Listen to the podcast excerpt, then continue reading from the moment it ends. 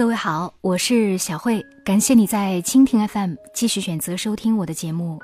原来你也在这里。今天的节目中，我要和你分享洞见的文字。灵魂被重击过，才能长出自控力。很多人常常因为自控力差而迷茫。普通人和自控力强的人之间，差的到底是什么？被生活开了个玩笑的大飞深有感触。大飞曾经家境殷实，他和哥们儿厮混，深夜飙车，酒吧 KTV 就是他的家，喝酒、打游戏、泡妹子是他的三大天职。过去二十五年，大飞过着毫无自控力、醉生梦死的生活。直到三年前，父亲入狱，家族企业破产。母亲受刺激中风瘫痪，大飞一夜之间什么都没了。人生最难的时候，他甚至想过一死了之。医院的催款单让他不得不面对现实。最苦的时候，他在工地上做瓦工，细皮嫩肉的双手被粗粝的沙子磨到鲜血淋漓。坎坷三年，大飞。终于熬了过来，开了一家早点铺。以前凌晨十二点在飙车，现在十点休息。以前凌晨三点在唱歌，现在三点起床干活。以前戒不掉的烟酒游戏，现在不知为何物。大飞最近买了房，有自控力的人总不会活得太差。大飞说：“我好像死了一次，又活过来了。”很多名人也遭受过灵魂的重击，比如美国著名的脱口秀栏目主持人奥普拉。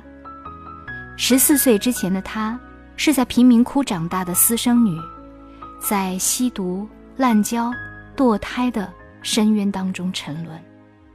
生母都对她绝望的时候，是父亲继母严厉的教导。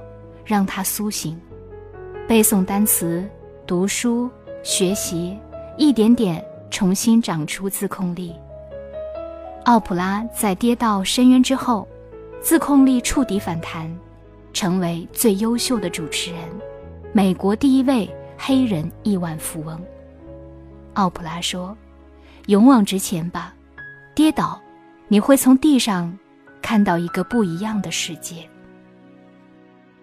罗曼·罗兰说过：“累累的创伤就是生命给你最好的东西，因为在每个创伤上，都标示着前进的一步。”朋友的妹妹珊珊，本是一百二十斤的微胖妞，她大学时爱上一株校草，他帮她打饭、占座，省钱为她买手机，帮她洗衣服、袜子。她曾以为。爱能够感动一切。珊珊为了能够配上校草，减了一次又一次的肥，却始终敌不过麻辣香锅、小龙虾、麻辣烫、奶茶、提拉米苏和炸鸡腿。健身卡只用了一次就闲置。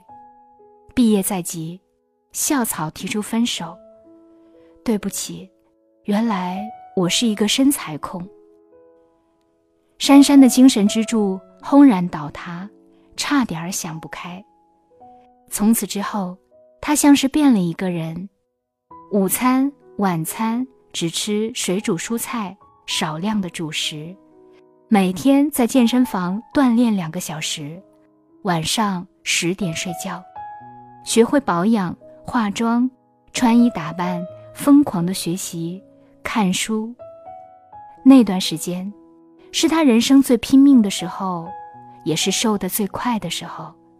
仅仅一年时间，珊珊如脱胎换骨般窈窕生姿。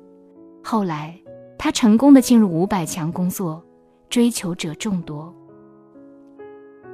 有同样经历的，还有参加演说家的姑娘孙一冰。因为胖，因为丑，她从小被孤立侮辱，从未得到过鼓励。和爱。他十七岁开始整容，十三次手术，疯狂的减肥，从一百八十斤瘦到九十五斤，终成励志女神。面对观众，孙一冰哭着说：“我永远不会忘记，因为丑所遭受的一切侮辱和排斥。她的灵魂曾被重击过，所以才有了超乎常人的自控力。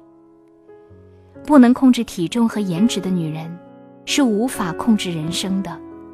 灵魂被重击之后，我的身体里，终于长出了所谓的自控力。这正是珊珊和孙一冰前半生的写照。